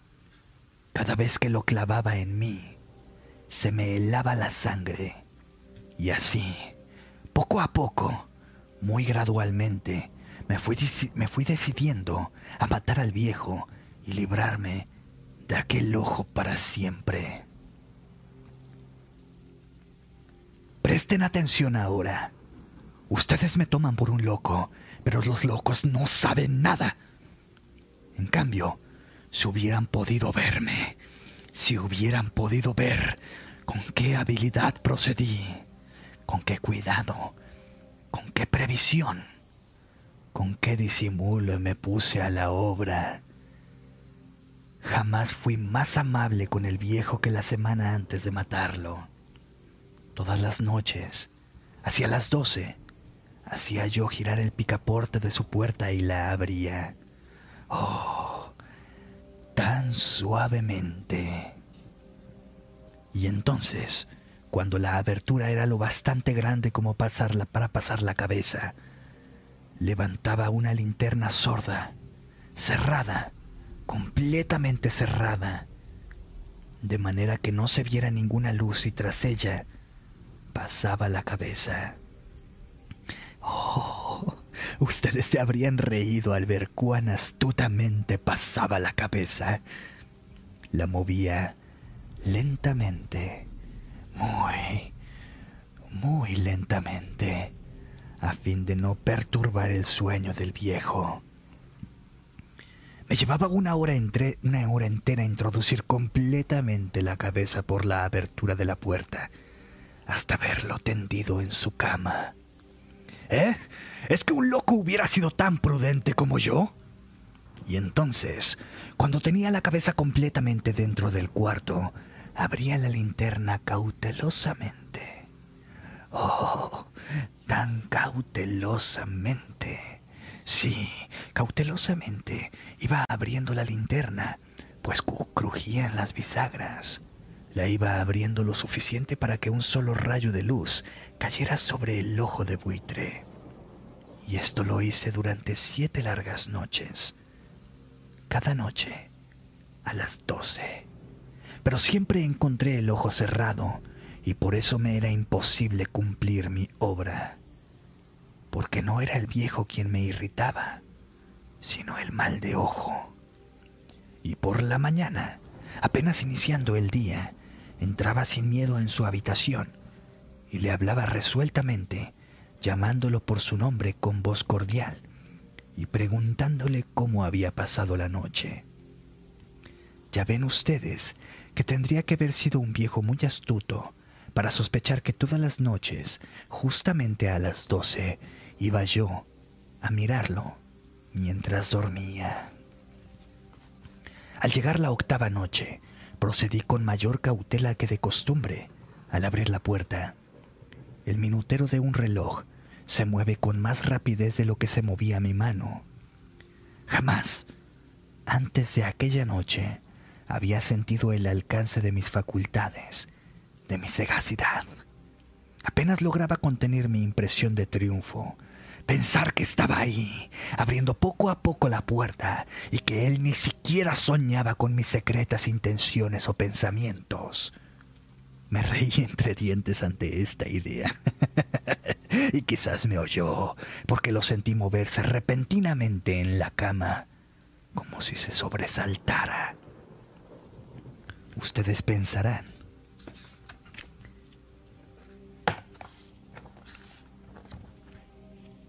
Ustedes pensarán que me eché hacia atrás, pero no. Su cuarto estaba tan negro como la pez. Ya que el viejo cerraba completamente las persianas por miedo a los ladrones. Yo sabía que le era imposible distinguir la abertura de la puerta y seguía empujando suavemente, suavemente. Había ya pasado la cabeza y me disponía a abrir la linterna cuando mi pulgar resbaló en el cierre metálico y el viejo se enderezó en el lecho gritando, ¡Eh! ¿Quién está ahí? Permanecí inmóvil, sin decir ni una sola palabra. Durante una hora entera no moví ni un solo músculo. Y en todo ese tiempo no oí que volviera a tenderse en la cama. Seguía sentado, escuchando, tal como yo lo había hecho, noche tras noche, mientras escuchaba en la pared en la pared los taladros cuyo sonido anunciaba la muerte. Oí de pronto un leve quejido y supe que era el quejido que nace del terror. No expresaba dolor o pena.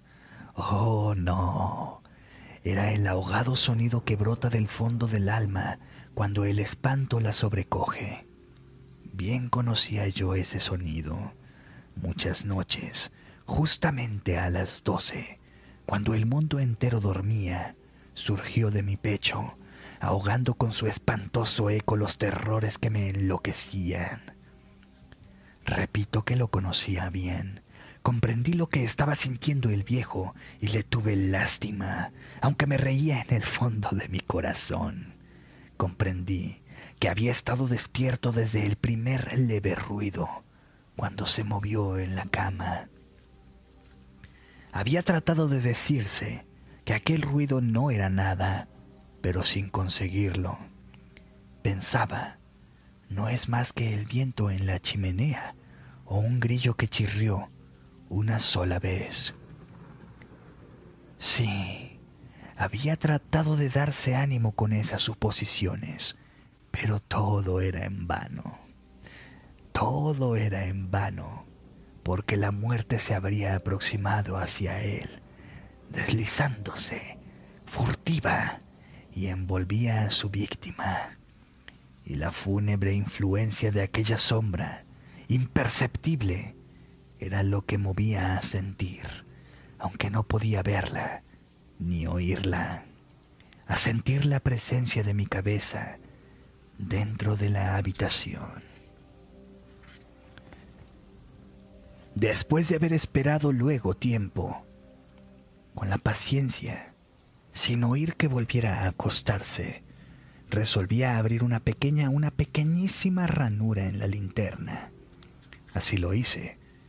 No pueden imaginarse ustedes con qué cuidado, con qué inmenso cuidado, hasta que un fino rayo de luz, semejante al hilo de la araña, brotó de la ranura cayó de lleno sobre el ojo de buitre. Estaba abierto, abierto de par en par, y yo empecé a enfurecerme mientras le miraba. Le vi con toda claridad, de un azul apagado, y con aquella horrible tela que me helaba hasta el tuétano pero no podía ver nada de la cara o el cuerpo del viejo, pues como movido por un instinto, había orientado el haz de luz exactamente hacia el punto maldito. No les he dicho ya que lo toman erradamente por locura, es solo una excesiva agudeza de los sentidos. En aquel momento llegó a mis oídos un resonar apagado y presuroso como el que podría ser un reloj envuelto en algodón. Aquel sonido también me era familiar. Era el latir del corazón del viejo. Aumentó aún más mi furia, tal como el redoblar de un tambor que estimula el coraje de un soldado. Pero incluso entonces me contuve y seguí callado. Apenas respiraba. Sostenía la linterna de modo que no se moviera, tratando de mantener con toda la firmeza posible el haz de luz sobre el ojo, Entretanto, el infernal latir, de, latir del corazón iba en aumento y se hacía cada vez más rápido, cada vez más fuerte, momento a momento. El espanto del viejo tenía que ser terrible, cada vez más fuerte, cada vez más fuerte. ¿Me siguen ustedes con atención? Les he dicho que soy nervioso. Sí, lo soy. Y ahora, a medianoche, en el terrible silencio de aquella antigua casa, un resonar tan extraño como aquel me llenó de un horror tan incontrolable. Sin embargo, me contuve todavía algunos minutos y permanecí inmóvil. Pero el latido crecía cada vez más fuerte, más fuerte. Me pareció que aquel corazón iba a estallar y una nueva ansiedad se apoderó de mí. ¿Algún vecino podía escuchar aquel sonido? La hora del viejo había sonado. Lanzando un alarido, abrí del todo la linterna y me precipité en la habitación, y el viejo clamó una vez. Nada más que una vez. Me bastó un segundo para arrojarlo al suelo y echarle encima el pesado colchón. Sonreí alegremente al ver lo fácil que me había resultado todo. Pero, durante varios minutos el corazón siguió latiendo con un sonido ahogado. Claro que no me preocupaba, pues nadie podría escucharlo a través de las paredes. Cesó. Por fin. Dejó de latir. El viejo había muerto. Levanté el colchón y examiné el cadáver. Sí, estaba muerto, completamente muerto. Apoyé la mano sobre el corazón y lo mantuve así largo tiempo. No se sentía el menor latido. El viejo estaba bien muerto. Su ojo no volvería a molestarme. Si ustedes continúan tomándome por loco, dejarán de hacerlo cuando les escriba las astutas precauciones que adopté para esconder el cadáver. La noche avanzaba mientras yo cumplía mi trabajo con rapidez, pero en silencio, ante todo, descuarticé el cadáver. Le corté la cabeza, brazos y piernas. Levanté luego tres planchas del piso de la habitación y escondí los restos en el hueco Volví a colocar los tablones con tanta habilidad que ningún ojo humano, ni siquiera el suyo, hubiera podido advertir la menor diferencia. No había nada que lavar, ninguna mancha, ningún rastro de sangre. Yo era demasiado precavido para eso. Una cuba había recogido todo.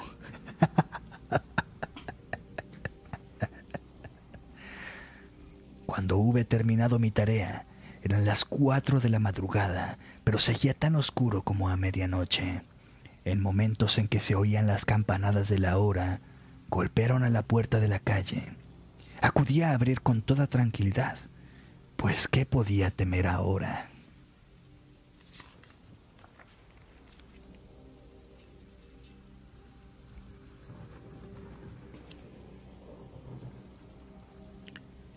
Hallé a tres caballeros que se presentaron muy civilmente como oficiales de policía. Durante la noche, un vecino había escuchado un alarido, por lo cual se sospechaba la posibilidad de algún atentado. Al recibir este informe, en el puesto de policía habían comisionado a los tres agentes para que registraran el lugar. Sonreí, pues, ¿qué tenía que temer? Di la bienvenida a los oficiales y les expliqué que yo había lanzado aquel grito durante una pesadilla. Les hice saber que el viejo se había ausentado a la campana. Llevé a los visitantes a recorrer la casa y los invité a que revisaran, a que revisaran bien. Finalmente, acabé conduciéndoles a la habitación del muerto. Les mostré sus caudales intactos y cómo cada cosa se hallaba en su lugar.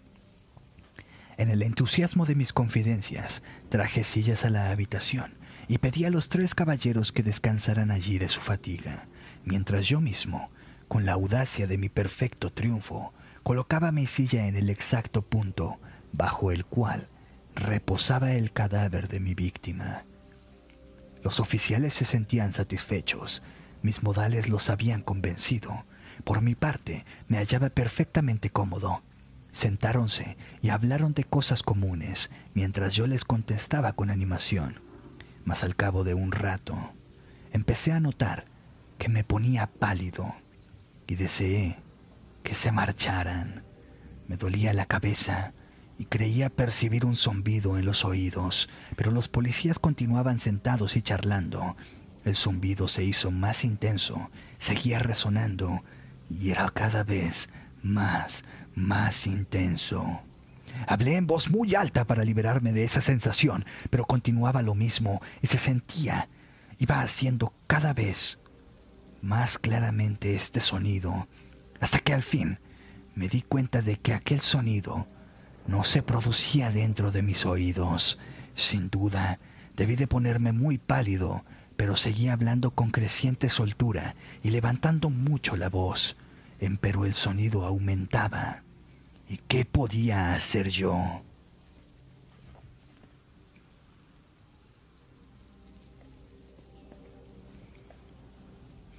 Un resonar apagado y presuroso, un sonido como el que podía hacer un reloj envuelto en algodón. Yo jadeaba, tratando de recobrar el aliento, y sin embargo, los policías no habían oído nada. Hablé con mayor rapidez, con vehemencia, pero el sonido crecía continuamente. Me puse en pie y discutí sobre insignificancias en voz muy alta y con violentas gesticulaciones, pero el sonido crecía continuamente. ¿Por qué no se iban? Anduve de un lado a otro a grandes pasos como si las observaciones de aquellos hombres me enfurecieran, pero el sonido crecía continuamente.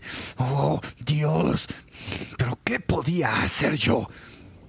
Lancé espumarrajos de rabia, maldije, juré, Balanceando la silla sobre la cual me había sentado, raspé con ella las tablas del piso, pero el sonido sobrepujaba a todos los otros y crecía sin cesar, más, más alto, más alto. Y entre tanto, los hombres seguían charlando plácidamente y sonriendo. Era posible que no oyeran. Santo Dios, no, no.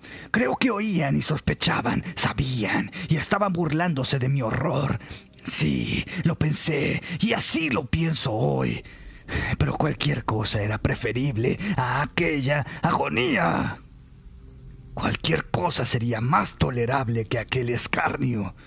No podía soportar más tiempo sus sonrisas hipócritas, así que sentía que gritar o morir. Y entonces, una vez más, escuchen más fuerte, más fuerte, más fuerte, más fuerte. Basta ya de fingir, malvados. Confieso que lo maté. Levanten esos tablones. Ahí, ahí, donde está latiendo su horrible corazón.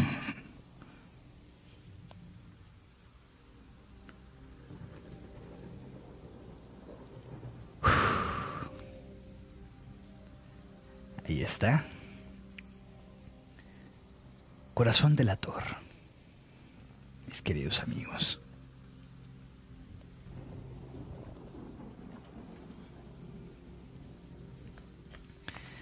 Bueno.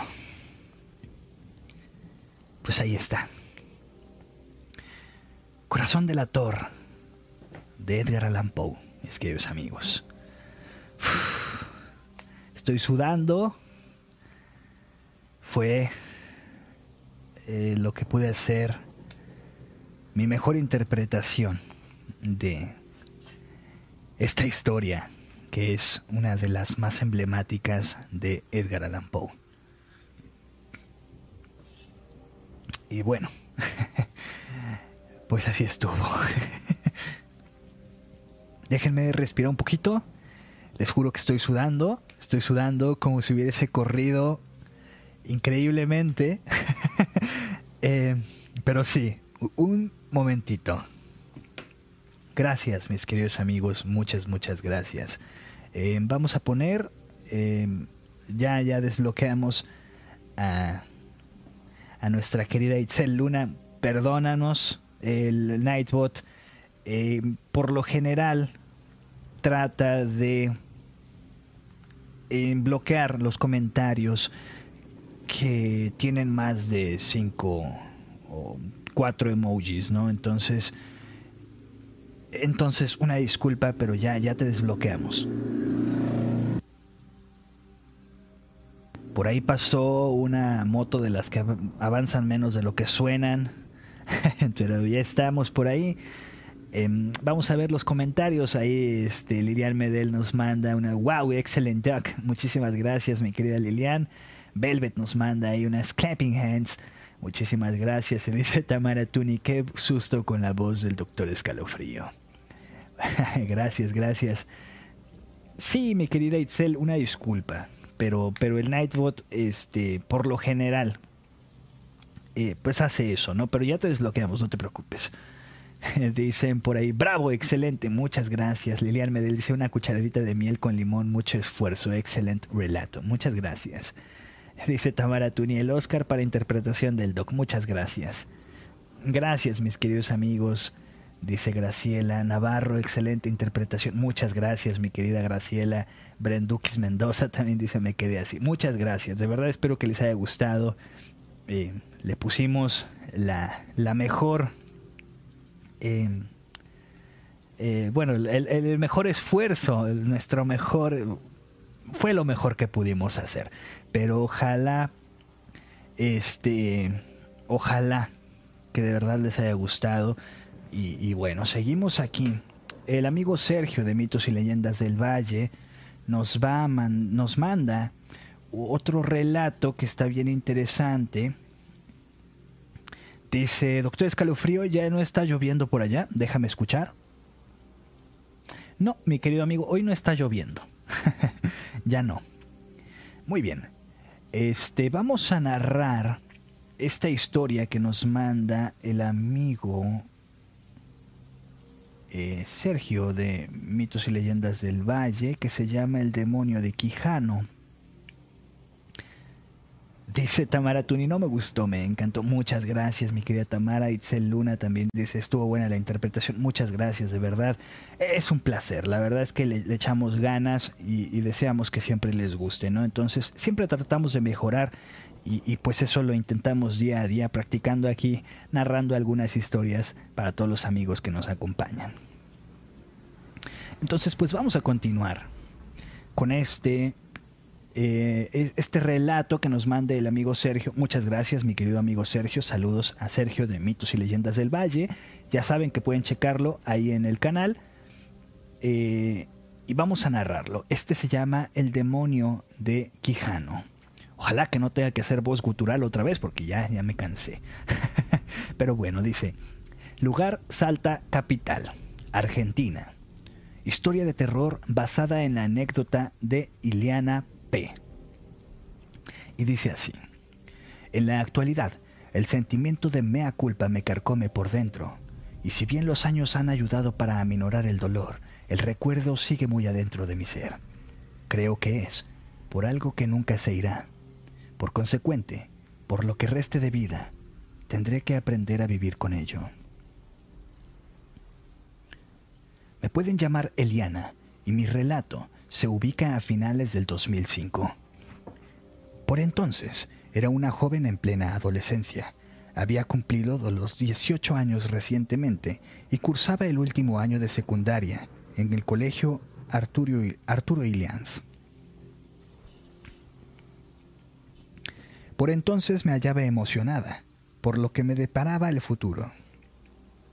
Supongo que todos mis compañeros tenían el mismo ímpetu, el deseo de crecer, de convertirse en adultos, de buscar y concretar los sueños que anhelaban en lo más profundo de su fuero íntimo. Maribel era una de mis compañeras y mi mejor amiga. Congeniamos desde el primer año de secundaria y tras los años de colegio se transformó en la suerte. Una hermana postiza. Eliana y Maribel, siempre juntas de un lado para otro, solían decir. Se hizo común ir a su casa o que mi amiga viniera a la mía y es en una de sus visitas que el primo Gastón la conoció. Mi primo quedó encantado por su simpatía y carisma, y no tardó mucho en pedir que la ayudara sentimentalmente con mi ayuda, con mi allegada.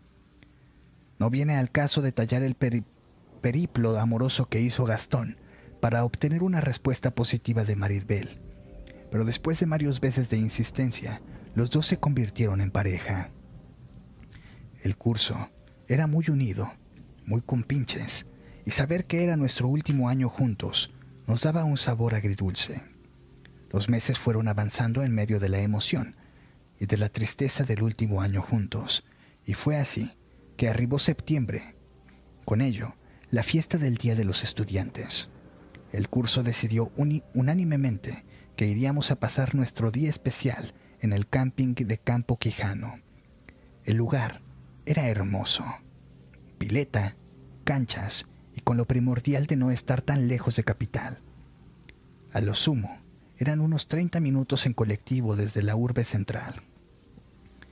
Ese día fuimos todos, incluso aquellos varones y mujeres que no solían participar en las juntadas, estaban allí dando el presente. Gastón de buena gana se acopló al viaje para acompañar a su novia. Llegamos muy de mañana velozmente, armamos las cosas y al mediodía los varones hacían el asado. El resto de la jornada fue normal. Risas, algunos momentos nostálgicos al recordar algunos años pasados. Caía la tarde. Un pequeño grupo de compañeros movidos por el espíritu de aventura decidimos acampar a la intemperie sobre la ribera del río Blanco. En dicho grupo nos incluimos Gastón, Maribel y yo. Antes de partir, los varones compraron vino, gaseosas, cigarros, pan y fiambre para cuando haya hambre. El contingente se, conformaba por diez personas, salvo mi primo. Todos éramos compañeros. Avanzamos por un camino de tierra que desembocaba en un puente. Este era el punto de referencia para dar con el afluente del agua. El terreno era tan escarpado que nos hizo imposible descender a la ribera, así que optamos por continuar ladeando por el monte hasta poder encontrar un camino para bajar al río. Caminamos por media hora, atravesando los matorrales del monte hasta dar un claro, donde había una casita hermosa.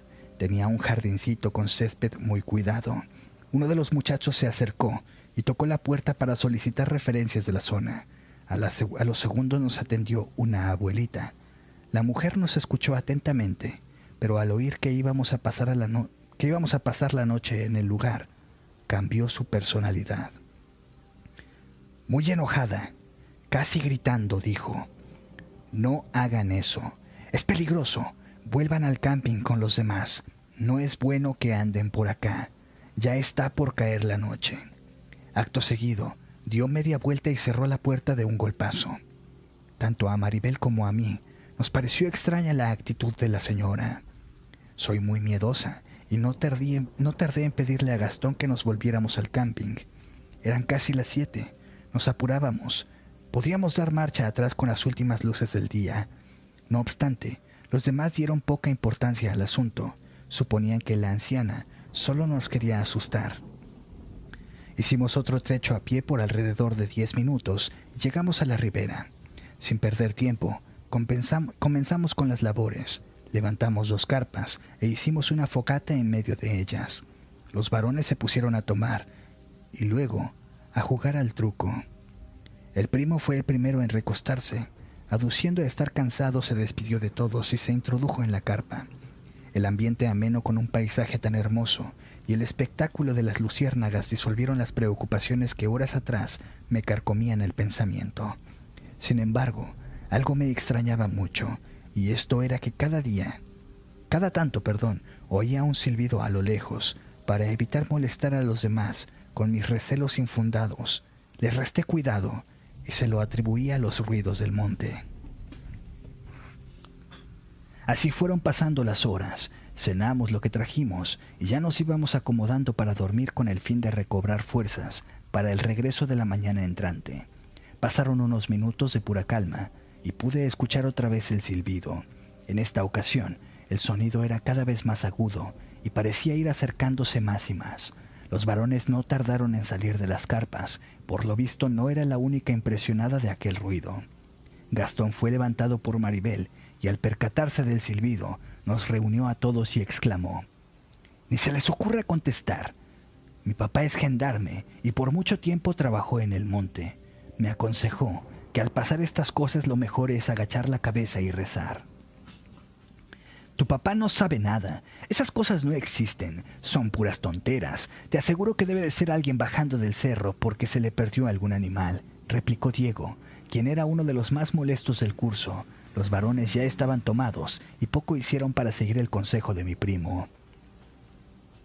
Mi cuerpo fue invadido por una sensación perturbadora de estar siendo vigilada por algo o alguien. Desde las sombras, nuevamente se escuchó el silbido a lo lejos, y Diego no tuvo mejor idea que responder ese de igual forma. No pasó más de un minuto que un zumbido muy agudo invadió el campamento. Era tanto el dolor de oídos que rompí en llanto. Arrodillada en el suelo tapaba mis orejas con las palmas de mis manos. Los árboles se comenzaron a sacudir de un lado a otro sin que hubiera viento, y asustada observaba cómo nos arrojaban piedras desde los pastizales situados a nuestro alrededor. Diego, cansado y fastidiado, gritó, ¡Da la cara! Deja de hacerte el vivo, ven a pelear si sos hombre. Dicho esto, varias lechuzas pasaron volando por arriba de nosotros y alguien con la voz cavernosa, grotesca y gutural gritó, ¡Ahí por la desesperación con Maribel. Éramos un mar de lágrimas. Gastón hacía un esfuerzo en vano para calmarnos. Tranquilas, capaz no es nada, pero por las dudas estén listas por si tenemos que salir corriendo, dijo mientras miraba nervioso a la oscuridad. La lluvia de piedras cesó y vemos emerger a un hombre enorme desde la copa de un árbol. El tipo llevaba un traje negro de gaucho, con la rastra llena de adornos de plata y un sombrero de ala ancha. Olía a vino y a excremento. Casi me desmayo al observar que sus ojos denotaban un color amarillento. En un acto de valor, Diego se le fue encima. No obstante, no pudo hacer mucho. El hombre lo agarró del cuello y lo levantaba con una sola mano. Bastó un simple movimiento para arrojar a mi compañero contra el suelo. Su cabeza dio pesadamente contra una roca. Inmediatamente, Maribel, que hasta entonces solo lloraba, comenzó a gritar exasperada. Es el demonio. E, esa cosa es el diablo. Un ataque de nervios logró inmovilizarme por unos segundos y les juro que es verdad lo que voy a describir a continuación. El sujeto saltaba en círculos alrededor de mi amigo y con cada brinco que daba y gracias a la vislumbre de la fogata pude, pude apreciar que debajo del pantalón del hombre parecían ser no piernas de una, de una persona normal, sino las pezuñas de una bestia. Tras dar vueltas y vueltas sobre el cuerpo, tras dar vueltas... otra vez, tras dar varias vueltas sobre el cuerpo deshecho de mi amigo, esa cosa tomó de la pierna a Diego y lo comenzó a arrastrar hacia el río. En las aguas se formó un remolino con mucha correntada. Desesperada, comencé a gritar a los demás para que reaccionaran. Al lado de mi primo, fueron tres varones más para auxiliar a Diego, y sin embargo no podían hacer nada. Puños, patadas, se intentó de todo, pero no le afectaba en nada a ese ser. Exasperados se arrojaban encima de, encima de Diego para evitar que se lo llevaran. Sin embargo, el hombre de igual forma los arrastraba a todos, sin inmutarse en lo más mínimo. Maribel se puso a llorar desconsolada mientras rezaba arrodillada, sujetando un rosario en sus manos. Pedía tartamudeando a la Virgen que nos ayudara. Gastón hizo lo mismo y nos gritó a todos que rezáramos. El hombre dio un alarido de odio e inmediatamente suelta la pierna de mi compañero y como si fuera una araña, sube velozmente a la copa de un árbol. Desde allí comenzó a vociferar insultos hacia nosotros. Con mucho temor, nos acercamos hasta el lugar en donde estaba Diego y caímos en cuenta con mucha angustia que mi amigo perdía mucha sangre de la cabeza. Los varones lo cargaron como pudieron e iniciamos el camino de regreso. Buscábamos desesperados y por más que hicimos el mismo trayecto no pudimos encontrar la casa de la señora que habíamos hallado en la tarde. Fueron varias horas deambulando por el monte y no sé cómo fue que logramos llegar al camping. el caos y la histeria por parte de los demás compañeros al vernos arribar, tan mal de trechos e indescriptible. Llamamos a una ambulancia y Diego, por la magnitud de sus heridas, fue derivado de urgencia al hospital de San Bernardo. La policía nos detuvo a los que habíamos ido a acampar y se nos abrió una causa por homicidio en riña. Algunos nos creían y otros no. La familia de Diego y las nuestras estaban destrozadas. Nadie sabía qué pensar sobre nosotros. Nos daban la libertad semanas después. Gracias a Diego. Mi, mi amigo pudo despertar del coma y contar a la policía y a sus familiares lo que habíamos vivido. Lamentablemente, aun con su breve mejoría, a los pocos días falleció. falleció. Había sufrido una fractura de cráneo deprimida por el golpe propinado. Digo momentos antes de morir, relató que por las noches un hombre se paraba en su habitación y le decía, falta poco para que vengas conmigo. La policía caratuló su deceso como muerte dudosa y por ello nadie terminó en la cárcel. No obstante, nada fue igual a partir de lo vivido. Gastón entró en una depresión horrible por culpa de aquel incidente y no tardó mucho en dar terminada su relación con Maribel. Los que estuvimos involucrados en el incidente comenzamos a padecer pesadillas relacionadas con aquel hombre, y en cada una de las casas de los distintos protagonistas se hicieron eco diversos hechos sobrenaturales, ruidos, sombras, llantos, risas, etc. Los padres de mi primo y los míos preocupados nos llevaron como un sacerdote de apellido Campero. Él nos comenzó a visitar y nos hacía comulgar y rezar diariamente hasta que pudimos salir a flote. Por mucho tiempo me recluí. Me sentía culpable por la muerte de mi amigo. Tengo el cargo de conciencia hasta ahora y me sigo reprochando que de haber escuchado la advertencia de esa mujer y que de insistir un poco más para regresar esa tarde, capaz que Diego aún seguiría con nosotros. Gracias, mi querido amigo Sergio de Mitos y Leyendas del Valle. La verdad es que está impresionante esta historia. Todas las que nos está mandando el amigo Sergio nos están impresionantes. Ah, perdón, perdón amigos. La verdad es que sí, ya va terminando el programa del día de hoy. Muchísimas gracias por habernos acompañado. Natalia Ahmed Kamel dice buenas noches a todos. Buenas noches, mi querida Natalia. ¿Qué tal? ¿Cómo estás? Bienvenida. Lamentablemente, pues nos estamos despidiendo. Estamos terminando esta transmisión del día de hoy. Vamos a mandar saluditos a Frank T, a Tamara Tuni, a Lilian Medel, a Velvet. Muchísimas gracias por acompañarnos, mi querida Velvet. Te mandamos un abrazote, que descanses. A Itzel Luna también dices este, por ahí. Buenas noches, muchísimas gracias por acompañarnos. Eh, a Norma Tula, muchísimas gracias. A todos los amigos, el perro fantasma, no sé si siga por aquí. Frank T dice hasta mañana. Gracias, amigo Sergio, dice Lidian Medel. Muchísimas gracias. Tamara Tuni también dice: Buenas noches, Frank T. Buenas noches, mi querida Tamara. Buenas noches, Natalia Medcamel. Brenda Mendoza, muchísimas gracias. Buenas noches. Graciela Navarro también, muchísimas gracias. Buenas noches al amigo Marcelo Fernández también, muchísimas gracias, buenas noches, que descansen. Nos vemos mañana con otra transmisión de este programa que se llama Doctor Escalofrío, Leyendas e Historias de Terror. Que descansen y nos vemos el día de mañana con otra transmisión. Dice, otra excelente transmisión.